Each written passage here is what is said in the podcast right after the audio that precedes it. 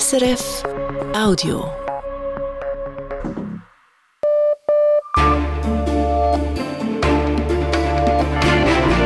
Radio SRF, Echo der Zeit mit Matthias Kündig. Heute Mittwoch am 13. Dezember stehen die Bundesratswahlen im Zentrum der Sendung.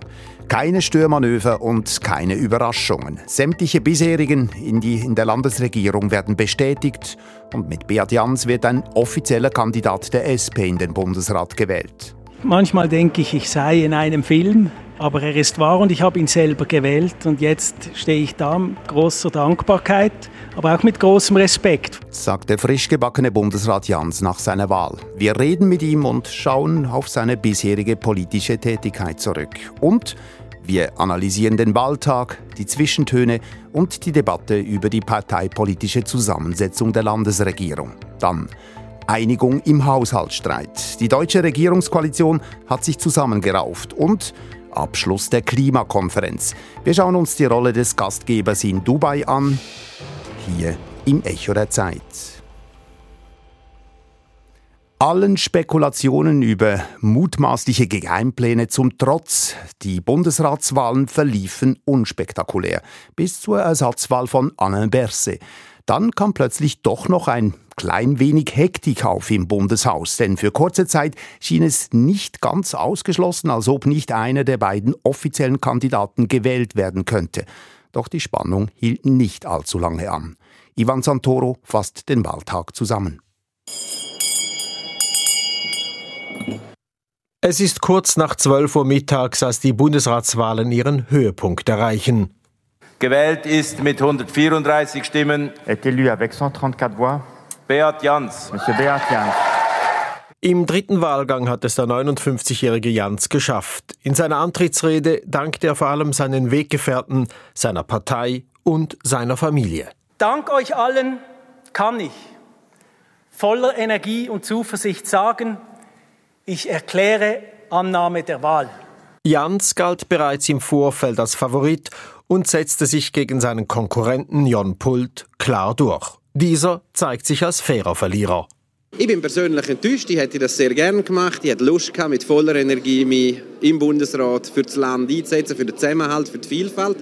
Jetzt ist aber der Beat Jans gewählt worden und da habe ich auch ehrliche Freude. Der Beat Jans wird ein sehr guter Bundesrat. Ich möchte ihm von Herzen gratulieren.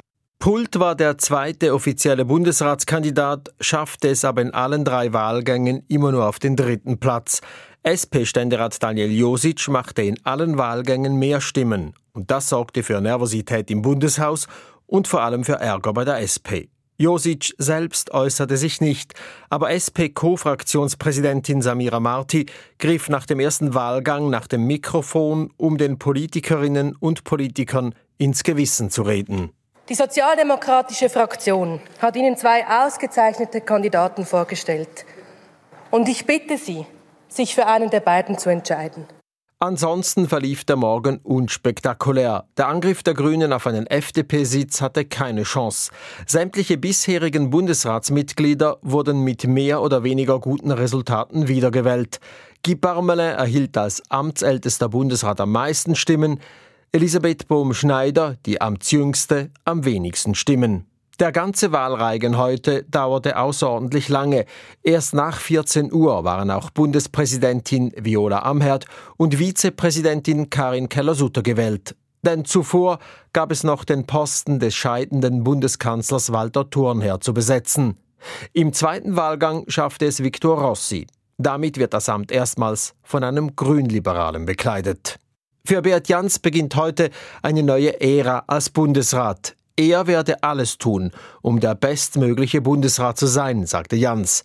Der scheidende Alain Berse wollte das auch sein. Er sagte es in seiner Abschiedsrede so. Ich habe jeden Tag versucht, alles zu geben, was ich geben konnte. Und er unterließ es nicht, seine Rede noch mit einem Augenzwinkern zu beenden. Drei Schweizer Bundespräsidenten seien im Amt verstorben, meinte Berse. Also, meine Damen und Herren, zu Lebzeiten abtreten zu können, ist eine ziemlich erfreuliche Sache. Danke. Mit Standing Ovations wurde Alain Berse verabschiedet. Nachfolger von Alain Berset wird nun also Beat Jans. Er lag in sämtlichen Wahlgängen klar in Führung und wurde, wie gehört, schon im dritten Wahlgang gewählt. Frage nun an Oliver Washington im Bundeshaus. Wo sehen Sie die Gründe, dass sich Jans heute so klar hat durchsetzen können? Er war grundsätzlich sicher ein sehr valabler Kandidat, ein überzeugender Kandidat mit der notwendigen Lebenspolit- und Berufserfahrung. Dann hat er einen sehr professionellen Wahlkampf hingelegt und er hat auch gekonnt seine sozialdemokratischen Positionen etwas abgeschliffen. Und wichtig auch, er hatte mit Jon Pult einen offensichtlich chancenlosen Gegner. Bei jedem anderen SP-internen Gegner, also dem früheren SP-Fraktionschef Roger Nordmann zum Beispiel oder der Berner Regierungsrätin Evi, Male, Evi Alemann auch, wäre es bedeutend bedeutend schwieriger geworden für Beat Jans. Am zweitmeisten Stimmen holte ja nicht der zweite offizielle Kandidat der SP, eben Jon Pult, sondern Daniel Josic. Kann man das als Ohrfeige an die Adresse der SP werten? Das geht meines Erachtens zu weit. Eine Ohrfeige wäre es gewesen, wenn wir einen Schlussgang erlebt hätten mit nur noch Beat Jans gegen Daniel Josic. Aber so weit ist es nicht gekommen. Aber warum trotzdem die Stimmen für Josic? Da sind sicher manche SVP- und Bauernstimmen dabei die grundsätzlich Mühe mit Jans und Pult hatten. Andere dürften Josic auf den Zettel geschrieben haben, weil sie die Logik der offiziellen, des offiziellen Tickets durchsprechen wollten. Insofern wird spannend sein zu sehen, ob bei der nächsten Vakanz offizielle Tickets vielleicht nicht mehr so ernst genommen werden. Und bei Daniel Josic selber wird spannend sein, wie sich das Verhältnis zu seiner Partei entwickelt, ob es hier vielleicht sogar zu einem Bruch kommt. Sie haben es bereits gesagt, Jon Pult, der zweite offizielle Kandidat, der war von Anfang an chancenlos heute. Warum? Wir können heute bestätigen, was wir in den letzten Tagen vermutet haben. Er war offensichtlich für die Bürgerlichen nicht wählbar. Wir müssen annehmen, dass er neben Bündner Stimmen nur SP und Grüne Stimmen erhielt. Für ihn persönlich, glaube ich, ist das eine Klatsche. Er galt auch als Kandidat der Parteispitze. Das ist zwar nicht bestätigt, aber das Image haftete ihm an und offensichtlich wollten die anderen Parteien keinen solchen SP-Mann im Bundesrat. Danke fürs Erste, für diese Einschätzungen, Oliver Washington. Wir vertiefen den heutigen Wahltag unter anderem mit einem Gespräch und einem Porträt des neu gewählten Bundesrats Beat Jans.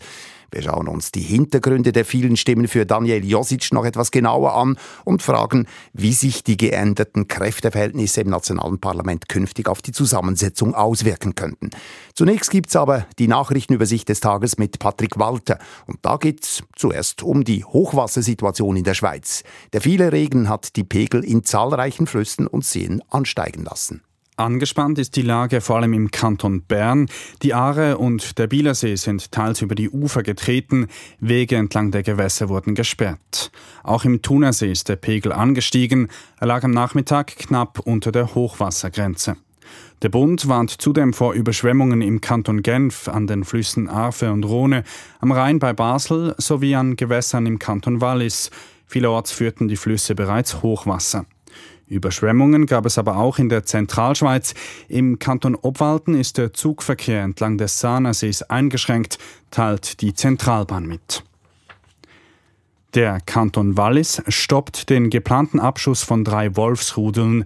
Als Grund für den vorübergehenden Stopp nennt die Walliser Regierung mehrere Beschwerden von Naturschutzorganisationen beim Bundesverwaltungsgericht. Zuvor hat bereits der Kanton Graubünden die Wolfsabschüsse teilweise gestoppt, ebenfalls wegen Beschwerden von Naturschützern. Diese sind der Meinung, dass der Bund mehr Wölfe zum Abschuss freigegeben hat, als das Gesetz erlauben würde. Die Schweizer Wirtschaft dürfte im kommenden Jahr etwas weniger stark wachsen als bisher angenommen. Davon gehen sowohl das Staatssekretariat für Wirtschaft SECO als auch die Konjunkturforschungsstelle KOF der ETH Zürich aus. Sie rechnen fürs nächste Jahr mit einem Wirtschaftswachstum von 1,1 respektive 1,3 Prozent und korrigieren damit beide ihre bisherigen Prognosen leicht nach unten. Als Hauptgrund nennen sie die eingetrübten wirtschaftlichen Aussichten im Ausland. Ins Ausland. Der ukrainische Präsident Volodymyr Zelensky ist zu einem Überraschungsbesuch in Oslo eingetroffen. Dort wurde ihm weitere Hilfe zugesichert. Die fünf nordeuropäischen Länder Norwegen, Schweden, Dänemark, Finnland und Island wollen die Ukraine weiterhin finanziell und militärisch unterstützen. Dies sagten die Regierungen der fünf Länder nach dem Treffen mit Zelensky in Oslo. Seit dem Beginn des russischen Angriffskriegs hätten die nordischen Staaten der Ukraine Hilfe im Wert von rund 11 Milliarden Euro zur Verfügung gestellt, heißt es in einer gemeinsamen Mitteilung und man sei bereit, weitere militärische, wirtschaftliche und humanitäre Hilfe zu leisten. Dänemark kündigte ein neues Unterstützungspaket von rund eine Milliarde Euro an.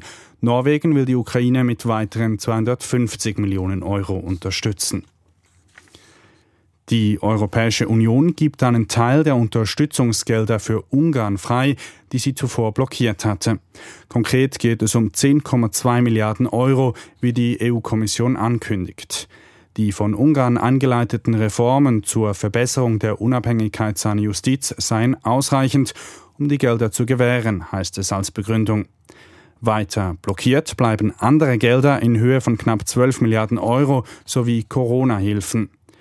Der Entscheid folgt einen Tag vor dem Treffen der EU-Staats- und Regierungschefs und Chefinnen. Dabei geht es unter anderem um mögliche Beitrittsverhandlungen mit der Ukraine und die Finanzplanung der EU. Bei beiden Themen hat Ungarns Präsident Viktor Orban mit einem Veto gedroht. Armenien und Aserbaidschan haben Kriegsgefangene ausgetauscht, das bestätigen beide Regierungen. Demnach konnten 32 armenische Soldaten aus aserbaidschanischer Gefangenschaft zurückkehren. Im Gegenzug ließ Armenien zwei aserbaidschanische Soldaten frei. Die beiden Länder sind seit Jahrzehnten zerstritten. Immer wieder ist es zu Kämpfen gekommen, insbesondere um die umstrittene Region Bergkarabach. Zuletzt hat Aserbaidschan im Herbst die zuvor von Armenien kontrollierte Region militärisch erobert. Die Ferienwohnungsplattform Airbnb will einen Steuerstreit mit Italien beilegen. Airbnb kündigte an, fast 580 Millionen Euro an die italienische Steuerbehörde zu überweisen, und zwar für die Jahre 2017 bis 2021. Laut der italienischen Staatsanwaltschaft hat Airbnb es in diesem Zeitraum versäumt, einen Teil der Mieteinnahmen zu versteuern. Ein Gesetz schreibt das aber seit 2017 vor. Airbnb war vor Gericht erfolglos gegen das Gesetz vorgegangen. Das Unternehmen betont in einer Stellungnahme, die Zahlung sei kein Schuldeingeständnis. Nun zu den Börsendaten von 18.11 Uhr, geliefert von SIX. Der Swiss Market Index schließt bei 11.189 Punkten plus 0,3 Prozent. Der Dow Jones Index in New York ist im Vergleich zum Vortag unverändert. Dann der Euro wird zu 94 Rappen 56 gehandelt und der Dollar zu 87 Rappen 63. Und wie entwickelt sich das nasskalte Wetter, Patrick Walter? Auch morgen ist es im Norden meist bewölkt und es regnet, bei Höchstwerten um 6 Grad. Die Schneefallgrenze sinkt auf rund 800 Meter. Im Süden ist es mit Nordföhn ziemlich sonnig, bei bis zu 12 Grad. Drei Wahlgänge braucht es heute, bevor Beat Jans gewählt war als neuer SP-Bundesrat und Nachfolger von Alain Berset. Bei Bundeshausredaktor Philipp Burkhardt gab er nach der Wahl eines seiner ersten Interviews als Bundesrat. Herr Bundesrat, herzliche Gratulation zur Wahl. Sie haben in der Kandidaturenphase immer wieder betont, dass Sie aus einfachen Verhältnissen stammen. Jetzt sind Sie Bundesrat. Was löst das für Emotionen aus? Ja, das kann man nicht in Worten beschreiben. Manchmal denke ich, ich sei in einem Film. Ähm, aber er ist wahr und ich habe ihn selber gewählt und jetzt stehe ich da mit großer Dankbarkeit, aber auch mit großem Respekt vor der Aufgabe, die vor mir steht. Ich werde alles geben für die Bevölkerung dieses Landes. Ich verspreche mit allen meinen Möglichkeiten und Überzeugungen an dieser großen, großen Zusammenarbeit zu arbeiten.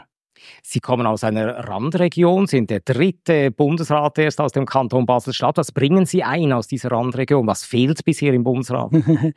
Tatsächlich konnte ich als Regierungspräsident dieses urbanen Kantones auch erleben, was es für die Städte bedeutet, diese ganze Bundespolitik. Und hier bringe ich eine zusätzliche Erfahrung ein, die sehr wertvoll sein kann dann am Schluss brauchen wir ja Lösungen für das ganze Land, brauchen wir auch Lösungen, die für die Städte gut sind. Das werde ich einbringen. Und eine weitere Erfahrung ist diese Grenznähe, die wir ja in Basel kennen mit dieser trinationalen Agglomeration, in dessen Zentrum wir stehen, dieser Austausch mit den Nachbarländern, diese Zusammenarbeit, erlebe ich als etwas sehr Positives. Und diese positive Stimmung möchte ich auch in den Bundesrat tragen. Die erste Sitzung, die Sie haben werden mit den äh, anderen Kolleginnen und Kollegen, ist die Departementsverteilung. Werden Sie da auch Basler Leckerli mitbringen? ich glaube, der Bundesrat lässt sich nicht bestechen, ehrlich gesagt. Gut, die Bauern auch nicht, das wusste ich sowieso. Wollte ich, ich gerade fragen. Es hat ja. mir wirklich jemand aus dem Bundesrat gesagt. Also, wir haben auch gern Leckerli, haben Sie gesagt. Also, vielleicht überlege ich es mir noch. Wäre vielleicht noch eine Idee. Und dann werden Sie äh, das äh, Departement übernehmen, das ja jetzt äh, zur Verfügung steht. Das ist so, als wenn man sich für diese Aufgabe zur Verfügung stellt, dann nimmt man das, was der Bundesrat einem zuteilt. Ich bin für alles bereit. Ich habe aber auch immer gesagt, wenn es das EDI ist, das im Moment frei ist, dann mache ich das sehr gerne. Das EDI, das Eidgenössische Departement des Innen, das kann er sich also vorstellen, der neu gewählte Bundesrat Beat Jans im Gespräch mit Bundeshausredaktor Philipp Burkhardt. Ein Unbekannter ist Jans im Bundeshaus definitiv nicht. Zehn Jahre vertrat er den Kanton Basel-Stadt im Nationalrat. Seine politische Karriere ist lang, obwohl er politisch eigentlich eher ein Spätzünder war. Das zeigt das Porträt von Marlène Sandrin. Der Jubel war groß heute Mittag, als im Kleinbasler Lokal, wo ein Teil der Basler SP vor den Bildschirmen die Wahl verfolgte, der Name Beat Jans fiel. Die Basler Großrätin Edi Begölgeli sagt mit Tränen im Augenwinkel, wahnsinnig, wenn ich jetzt hier den Beat sehe. Grad. Es ist fast unglaublich, aber großartig. Nach 50 Jahren haben wir einen Basler Bundesrat wieder und dann noch aus dem Gleibasel. Ein emotionaler Moment auch für SP-Kantonsparlamentarier Claudio Miozari. Beat Jans dann da zu sehen, wie er diese Rede hält und seiner Familie dankt, das war wirklich äh, berührend. Beat Jans genießt Respekt in seiner Partei. Vor 20 Jahren brauchte er als kantonaler Parteipräsident der SP zusammen mit den Grünen erstmals die Mehrheit im Kanton Basel-Stadt. Ein politisches Erdbeben nach jahrzehntelanger bürgerlicher Dominanz. Gewählt wurde damals die noch unbekannte Eva Herzog, seit kurzem Präsidentin des Ständerats dort ist es ihm gelungen, das ist wirklich also die rot-grüne Mehrheit, die wir nachher hatten, das ist, kann man sagen, das ist sein Verdienst. Er hat mit den Grünen zusammen, also geschafft, dass man mit den Grünen zusammengeht und mit den Migrantinnen und Migranten. Und das hat dann, das hat ausschlaggebend gewesen, dass wir das dort geschafft haben damals. Unter Beat Jans gab es in der Basler SP erstmals eine Wahlliste mit frisch Eingebürgerten. 36 Jahre alt war Beat Jans, als er der SP Basel-Stadt beitrat. Das Bundeshaus kannte er aber bereits vor dieser Zeit von innen. Als Lobbyist für seinen Arbeitgeber Pro Natura. Die ökologischen und sozialen Themen hatten für Beat Jans in seiner ganzen beruflichen und politischen Laufbahn Priorität. Als Kind einer Arbeiterfamilie wuchs Jans in Rien auf. Er machte eine Lehre als Landwirt, studierte später Umwelt-Naturwissenschaften. Als Nationalrat profilierte er sich als Umwelt- und Energiepolitiker. In der Kommission für Umwelt, Raumplanung und Energie, kurz UREC, saß er damals unter anderem mit Mitte-Nationalrat Stefan Müller-Altermatt. Heute sagt dieser zu Jans Wahl, ich bin glücklich über diese Wahl. Ich äh, weiß, dass ein hochgradig fähiger Kollege, ehemaliger, jetzt in den Bundesrat gewählt wurde. Ich bin mit Beat Jans lange Jahre in der UREC zusammengesessen, ich weiß, was er kann und ich bin überzeugt, dass er ein guter Bundesrat wird. Ein paar Niederlagen gab es auch in Bert Jans Politikerkarriere. So wollte er 2015 Chef der SP-Fraktion im Nationalrat werden.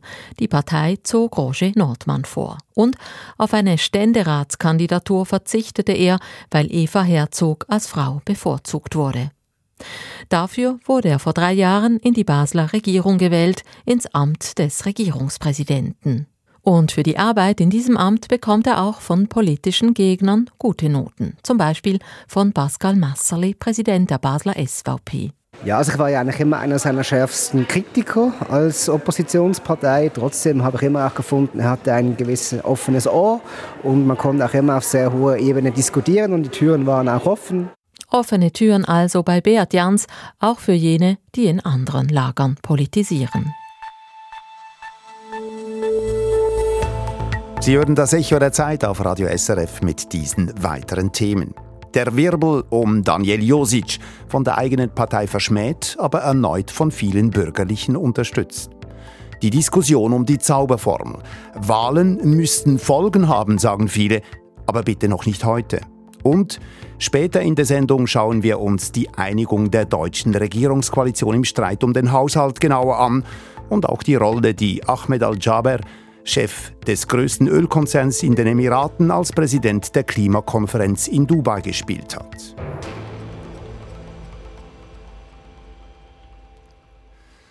Obwohl er schon wieder nicht offizieller Kandidat war, hat der Zürcher SP-Ständerat Daniel Josic erneut bei einer Ersatzwahl in den Bundesrat viele Stimmen erhalten. Heute waren es in jedem der drei Wahlgänge zwischen 63 und 70 Stimmen. Dabei hatten die Bundesratsparteien im Vorfeld immer wieder beteuert, jemanden vom offiziellen Zweierticket der SP zu wählen. Das wirft einige Fragen auf, denen Bundeshausredaktorin Ruth Witwer nachgegangen ist. Wer hat Daniel Josic erneut gewählt, obwohl er gar nicht offizieller Kandidat war? SP-Co-Präsidentin Matthäa Mayer sieht die Verantwortlichen dafür auf der bürgerlichen Seite. Nachdem ihr jetzt tagelang in jede Kamera gesagt habt, dass ihr auf dem Ticket wählen werdet, hat fast jeder zweite Bürgerliche hier in diesem Ratssaal Daniel Josic gewählt, nicht auf dem SP-Ticket gewählt. Doch dazu gibt es auch andere Sichtweisen, je nachdem, wen man fragt im Bundeshaus. Bei der FDP wehren sich Ständeräte vehement gegen Meyers Vorhaltung. Diese Stimmen für Daniel Josic müssten von ganz woanders gekommen sein, betont Andrea Caroni von der FDP-Parteileitung. Natürlich könne es einzelne FDP-Stimmen für Josic gegeben haben, aber in den ganz großen Linien haben wir uns dann bestimmt auch daran gehalten. Daher müssen die Stimmen für Herrn Josic von woanders gekommen gekommen sein. Doch einer stützt diese These. Ständerat Hannes Germann sagt, dass mehrheitlich bürgerliche Parlamentarierinnen und Parlamentarier Daniel Josic gewählt hätten. Ziemlich viele vermutlich aus dem Ständerat. Und dann aber auch von Leuten, die nicht zufrieden sind mit dem zunehmenden Anspruch der Parteien, uns ein Diktat vorzulegen. Immerhin sind wir äh, frei gewählt und gemäß Verfassung dürfen wir auch frei entscheiden. Und dieses Recht äh, des Parlaments wird beschnitten. Die Ständeratsmitglieder hätten zudem aus Hochachtung ihren sehr geschätzten Zürcher Kollegen gewählt, sagt Hannes Germann weiter. Doch diesen Argumenten will der Berner Politologieprofessor Adrian Vatter nicht folgen. Die SVP habe an der eigenen Vorgabe gekratzt, die sie 2007 nach der Abwahl von Christoph Blocher eingeführt hat. Es war die SVP, die diese Spielregeln eingeführt hat, dass man nur noch offizielle Kandidierende wählen darf, dass man in der Regel eben durchaus Leute, und das macht Sinn, mit klaren politischen Positionen wählt, die die eigenen Parteien auch vertreten. Und genau das haben die beiden Kandidierenden gemacht. Man könne der SP deshalb nicht vorhalten, dass sie auf Kandidaten setze, die das Parteiprogramm vertreten würden. Eine weitere These ist die, dass nicht die Bürgerlichen, sondern vor allem die SVP hinter den Josic-Stimmen stehe. Doch laut Hannes Germann seien es nur wenige aus seiner Partei gewesen. Adrian Vatter widerspricht, die Voten für Josic kämen mehrheitlich von der SVP, dann aber auch durchaus aus der Mitte, einige FDP-Stimmen, vor allem aus dem Ständerat und vor allem auch aus dem Kanton Zürich. Hinter vorgehaltener Hand heißt es auch, dass einzelne Parlamentarierinnen und Parlamentarier aus der Mitte und der FDP-Fraktion diese Stimmabgabe für Josic unter den bürgerlichen Parteien orchestriert hätten. Für Professor Vatter ist die genaue Herkunft nicht das Wichtigste an diesem Störmanöver. Die vielen Stimmen für Daniel Josic seien vorerst nur Symbolpolitik. Doch früher oder später gehe die Zauberformel ihrem Ende entgegen. Heute habe man sie bereits geritzt. Mit der Wahl eines Bundeskanzlers der GLP, einer Partei, die nicht im Bundesrat vertreten ist. Zwei Sitze im Bundesrat für die SVP, für die SP und für die FDP, eine für die Mitte. Daran hat eben auch der heutige Wahltag nichts geändert. Bereits nach der Bestätigung von Außenminister Ignazio Cassis heute Morgen war klar, die parteipolitische Zusammensetzung der Landesregierung bleibt bestehen. Dies, obwohl jüngst einige bürgerliche Stimmen gefordert haben, dass Wahlen Folgen haben sollten. Bundeshausredaktorin Christine Wanne. Die Kampfansage der Grünen Partei ist heute ungehört verhallt. Fraktionschefin Aline Trede spielt die mathematischen Gedanken kurz durch. Sie verweist auf die aktuellen Parteistärken. Die Mitte hat einen Sitz mit 14,1 Prozent, die FDP hat zwei Sitze mit 14,3 Prozent und wir haben mit fast 10 Prozent keinen Sitz. Und ich denke, da ist eben die Ungleichheit und das heißt, wir brauchen alle einen und dann wäre es am fairsten verteilt und die Zauberformel hätte vielleicht wieder etwas Zauber. Das hieße je zwei Sitze für die Polparteien SVP und SP sowie je einen Sitz für FDP, Mitte und Grüne Partei. So wie für die Grünen im heutigen System die bürgerlichen Kräfte übervertreten sind, so hätte nach dem Vorschlag von Trede die Linke mit drei Bundesratssitzen ein zu großes Gewicht in der Regierung gemessen an ihrem Wähleranteil. Heute lautet die Zauberformel unverändert je zwei Sitze für die drei stärksten Parteien, einen für die viertstärkste Kraft. Doch die Zauberformel ist in die Jahre gekommen. 1959 wurde sie möglich, als vier Bundesratssitze neu besetzt werden mussten. Im Jahr 2003 korrigierte das Parlament, indem es die Doppelvertretung der damaligen CVP kippte, zugunsten der SVP, die seit der 1990er Jahre deutlich an Wählerstärke zulegen konnte und fortan zwei Bundesratssitze hatte. Eine ähnliche Korrektur bei der FDP-Doppelvertretung heute blieb chancenlos. Die Grünen, unterstützt von Teilen der GLP und SP, kamen auf 59 Stimmen. Aline Trede. Wir brauchen 124 Stimmen. Das heißt, wir brauchen momentan mindestens drei Fraktionen, die gemeinsam für jemanden stimmen. Derweil konnte sich die FDP-Parteispitze entspannen. Die bürgerlichen Parteien sicherten zu, auf Spiele zu verzichten. SVP und FDP machten auch der SP unmissverständlich klar, sie im Falle eines Störmanövers abzustrafen. Parteipräsident Thierry Burkhardt ich war eigentlich heute Morgen auch schon gelassen, weil ich viele Hinweise darauf hatte, dass sich das Parlament für Stabilität, Kontinuität und auch für die Konkordanz entscheidet. Und so geschah es. Stabilität ja, aber ist das auch Konkordanz? Wem die aktuelle Machtverteilung nützt, der stützt sie. Zwar unterstreichen auch die bürgerlichen Fraktionen die Aussage der Grünen, Wahlen müssten Folgen haben. Offensichtlich aber nicht heute. Die Frage nach der Zauberformel habe sich nicht gestellt, hielt Mitte-Präsident Gerhard Pfister fest. Es sei auch nicht der Moment, um bereits für die Zukunft zu entscheiden am Wahltag des Bundesrats. Sie sind von der Bundesversammlung für vier Jahre gewählt worden und wenn dann ein Mitglied sagt, es höre auf während der Legislatur, dann werden wir die Lage beurteilen. Die Mitte mit neuer Stärke hält sich derzeit zurück. Wer nicht zum innersten Zirkel der Macht gehört, ist gehalten, sich zu gedulden. So war das immer. Nach SVP und SP im letzten Jahrhundert betrifft es nun die Grünen und die Grünliberalen. Deren Präsident Jörg Großen hatte bereits im letzten Jahr seine Zauberformel aufgestellt, mit zwei Sitzen für die SVP und je einem Sitz für die anderen Parteien einschließlich GLP. Heute sagt er, dass sie auch ein Anrecht haben, in einem Konkordanzsystem einen Platz haben, um auch Bundesratssitze zu haben und nicht einfach ausgesperrt werden wie bisher. Das geht meines Erachtens nicht mehr in Zukunft. Doch können die ökologischen Kräfte genug Druck aufbauen? Konkordanz bedeutet, die wichtigen Kräfte sind eingebunden. So geht die Diskussion darum weiter. Auch wenn die Zauberformel noch einmal bewahrt wurde, in der bisherigen Formel. Die Diskussion um die parteipolitische Zusammensetzung des Bundesrats, Bundesrates, die geht also weiter. Und darüber rede ich jetzt mit Oliver Washington im Bundeshaus. Oliver Washington, sehen Sie im heutigen Wahltag Anzeichen dafür, dass bei einer nächsten Ersatzwahl die heutige Zauberformel fallen könnte? Ja, das kann sein, das ist möglich. Das Problem der FDP ist ja, dass ihr zweiter Sitz arithmetisch nicht wirklich gerechtfertigt ist.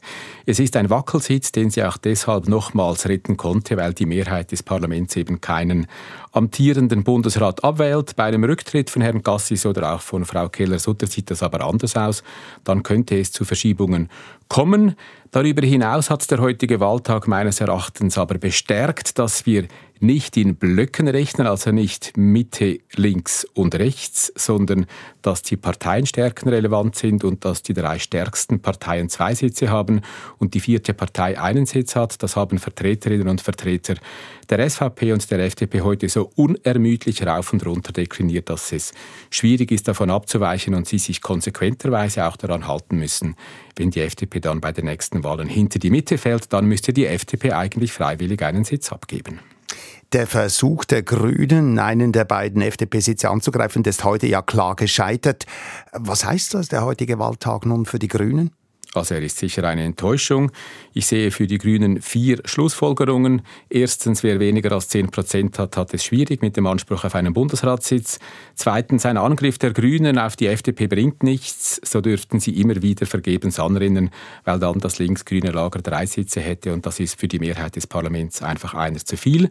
Dann drittens, die S die Grünen müssten also einen SP-Sitz angreifen, wenn sie Erfolg haben wollten. Oder die andere Option ist, die Grünen schließen sich mit den Grünliberalen zusammen. Dann könnten sie wohl mit gutem Gewissen und entsprechender Legitimation einen grünen Bundesratssitz für sich reklamieren. Das ist wohl das Erfolgsversprechendste oder wäre das Erfolgsversprechendste. Und von einzelnen Grünen gab es heute auch Äußerungen, dass diese Zusammenarbeit mit den Grünliberalen intensiviert werden müsse. Die Grünen, die haben ja ganz bewusst keinen SP-Sitz angegriffen, sondern eben einen der FDP. Und doch haben sie kaum Unterstützung der Sozialdemokraten erhalten. Sorgt das nun für dicke Luft zwischen den Grünen und der SP? Die Enttäuschung bei den Grünen über das Verhalten der SP war unüberhörbar heute. Möglicherweise bestärkt das die Grünen auch darin, dass sie eben das nächste Mal vielleicht doch einen SP-Sitz angreifen wollen, wobei das Fraktionschefin Aline Trede heute noch weit von sich wies.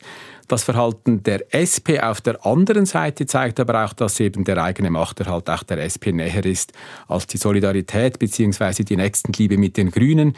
Die SP hatte offensichtlich Angst, dass bei zu vielen Stimmen der SP für den grünen Kandidaten Gerhard André die SVP, die FDP und auch einzelne Mitte-Politiker dann eben doch Daniel Josic wählen könnten. Das wollte die SP nicht und deshalb dachte die SP primär an sich, sodass am Schluss eben alles wie gehabt verlief. Das nennen die einen Stabilität, die anderen sprechen dann vom Kartell der Macht. Vielen Dank für diese Einschätzungen. Das war live aus dem Bundeshaus Oliver Washington. Wer heute Hochspannung erwartet hatte, der wurde enttäuscht. Denn in den Tagen und Wochen vor der Wahl ging es aufgeregt zu und her. Pläne, Geheimpläne, Favoriten und Geheimfavoriten, Sprengkandidaten, Szenarien, Absprachen und Manöver wurden feilgeboten und wieder verworfen. Und doch kam es dann eben zu dieser eher wenig spektakulären Wahl von Beat Jans. Matthias Baumer mit Stimmen und Gedanken zum heutigen Wahltag. Seine oberste Chefin sei die Bevölkerung, erklärte Bundesrat Jans demütig. Ihr Wohl sei sein oberstes Ziel. Na dann, was sagt sie dazu, die Chefin, oder in diesem Fall ein männliches Exemplar in Regenhose? Das ist noch gut, ja. Das passt. Finde ich gut, ja. Ist auch er nun Chefin. Aber worüber andere Teile der Chefin die Nase rümpfen, ist die ganze Aufregung vor einer solchen Wahl. Über Geheimpläne wurde gesprochen, die es womöglich nie gab. Über Geheimfavoriten wurde gemutmaßt, so öffentlich wie es nur ging.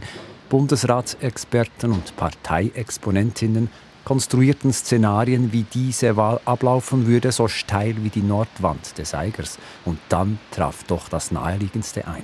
Eine Analyse jagte die nächste noch bevor es eine Wahl gab.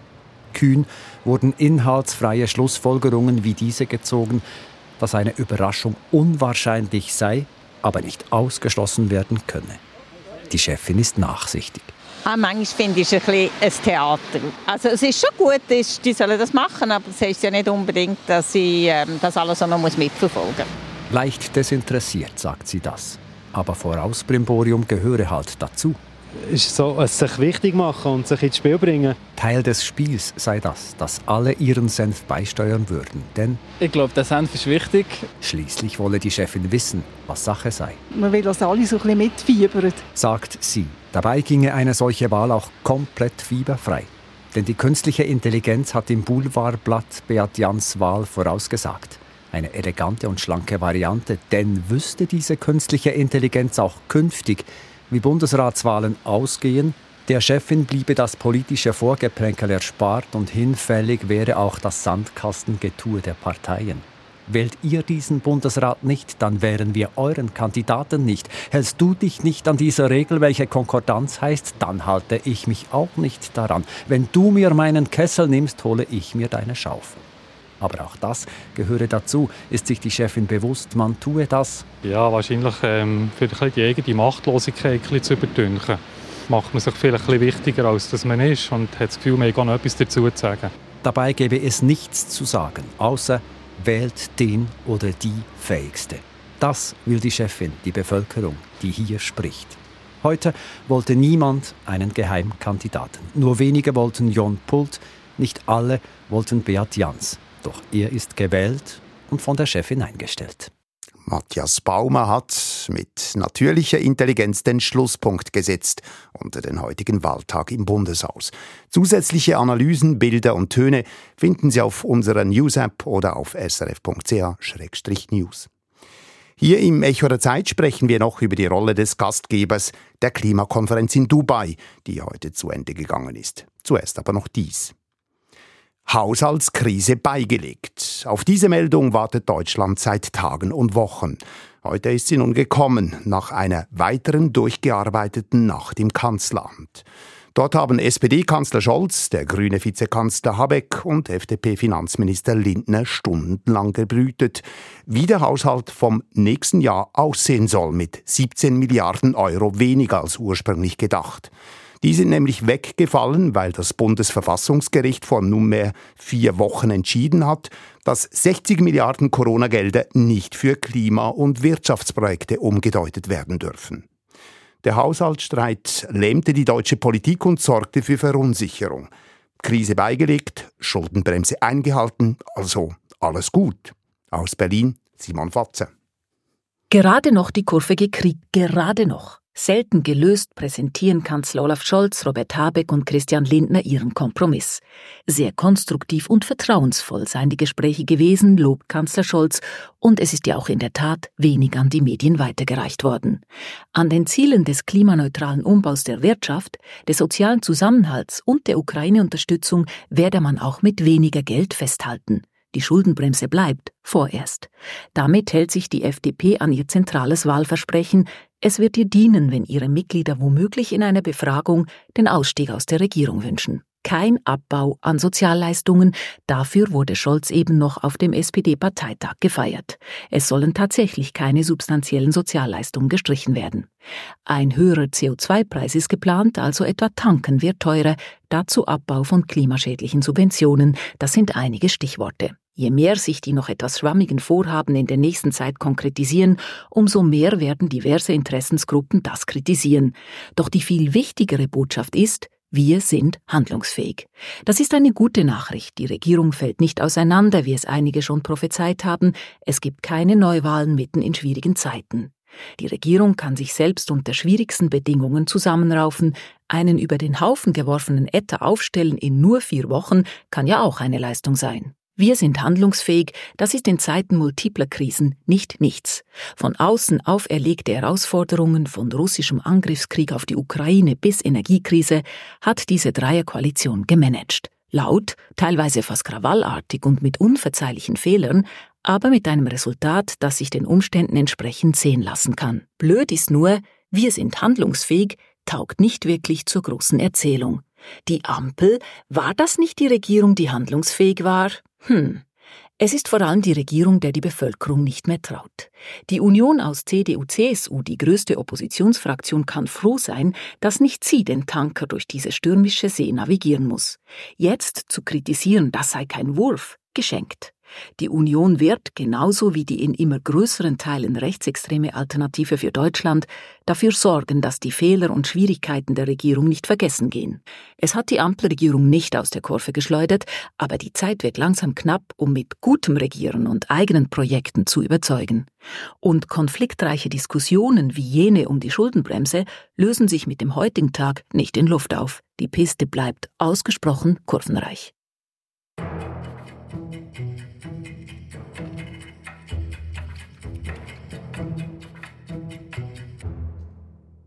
Heute ging die 28. Weltklimakonferenz in den Vereinigten Arabischen Emiraten zu Ende.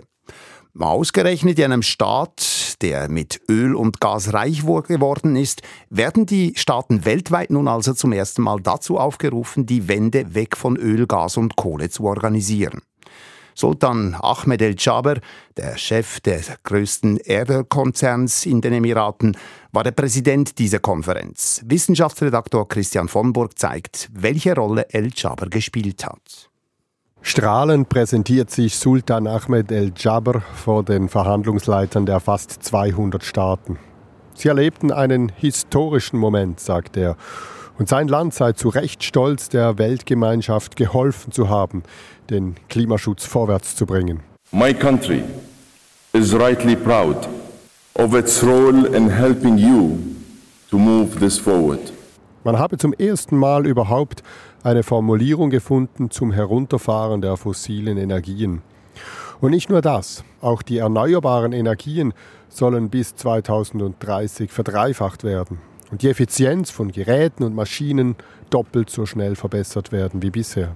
Dies sei ein denkwürdiger Konsens, sagt der großgewachsene Mann. Ein Konsens, der in den Vereinigten Arabischen Emiraten getroffen worden sei. It is the UAE consensus. Nicht alle mögen klatschen. Die Umweltministerin von Samoa etwa, deren Inselstaat vom Meeresspiegelanstieg bedroht ist, sieht nur eine kleine Verbesserung. Was es jetzt brauche, sei aber ein umfassender, extrem schneller Wandel in unserem Handeln. Auch der Verhandlungsleiter der Schweiz, Felix Wertli, spricht an der Konferenz nur von einem Teilerfolg. Das Energiepaket sei lediglich ein Anfang. The energy package is a start, but it's not enough. Es müsse besser quantifizierbar werden, was die Staaten für den Klimaschutz machten, und es fehle die Dringlichkeit in den Formulierungen. Organisatorisch hätten die Vereinigten Arabischen Emirate zwar viel geleistet, sagt Wertli nachher draußen vor dem Verhandlungssaal, aber der verbesserte Abschlusstext sei nur zustande gekommen, weil viele Staaten während der ganzen Nacht intensiv für deutlichere Formulierungen lobbyiert hätten. Die Präsidentschaft spielt eine Rolle, aber das kann nur im Zusammenspiel mit den Staaten gehen. Noch gestern lag ein Entwurf vor, der sehr stark verwässert war, mit vielen Wenn und Aber. Ein Entwurf, der die Handschrift Saudi-Arabiens trug, wie viele Beobachter sagen. Patrick Hofstetter vom WWF, der seit vielen Jahren für die Umweltverbände Teil der Schweizer Verhandlungsdelegation ist, sagt über den Präsidenten der Klimakonferenz, ich denke nicht, dass es sich gegen zum Beispiel Saudi-Arabien wirklich durchsetzen konnte in dem Maße, wie wir es erwartet hätten. Jabba sei zumindest ein Stück weit in seiner Rolle als Ölchef gefangen geblieben. Verhandlungstaktisch allerdings war es geschickt von ihm, zuerst einen Vorschlag mit wenig Ambitionen vorzulegen, so dass jetzt viele zufrieden sind, doch noch mehr herausgeholt zu haben. Denn etwa 130 Länder kämpften für mehr Klimaschutz. Auch die Tatsache, dass die Vereinigten Arabischen Emirate selber zum ersten Mal Geld sprachen für die ärmeren Länder und ihr Einsatz für erneuerbare Energien im eigenen Land, hat ihnen Gutwill und Glaubwürdigkeit eingebracht. Insgesamt bleibt die Bilanz der Vereinigten Arabischen Emirate als Gastgeber also zwiespältig. Entscheidend aber bleibt letztlich, wie die einzelnen Länder die Forderungen der Weltklimakonferenz umsetzen. Das gilt für die Vereinigten Arabischen Emirate genauso wie für die Schweiz.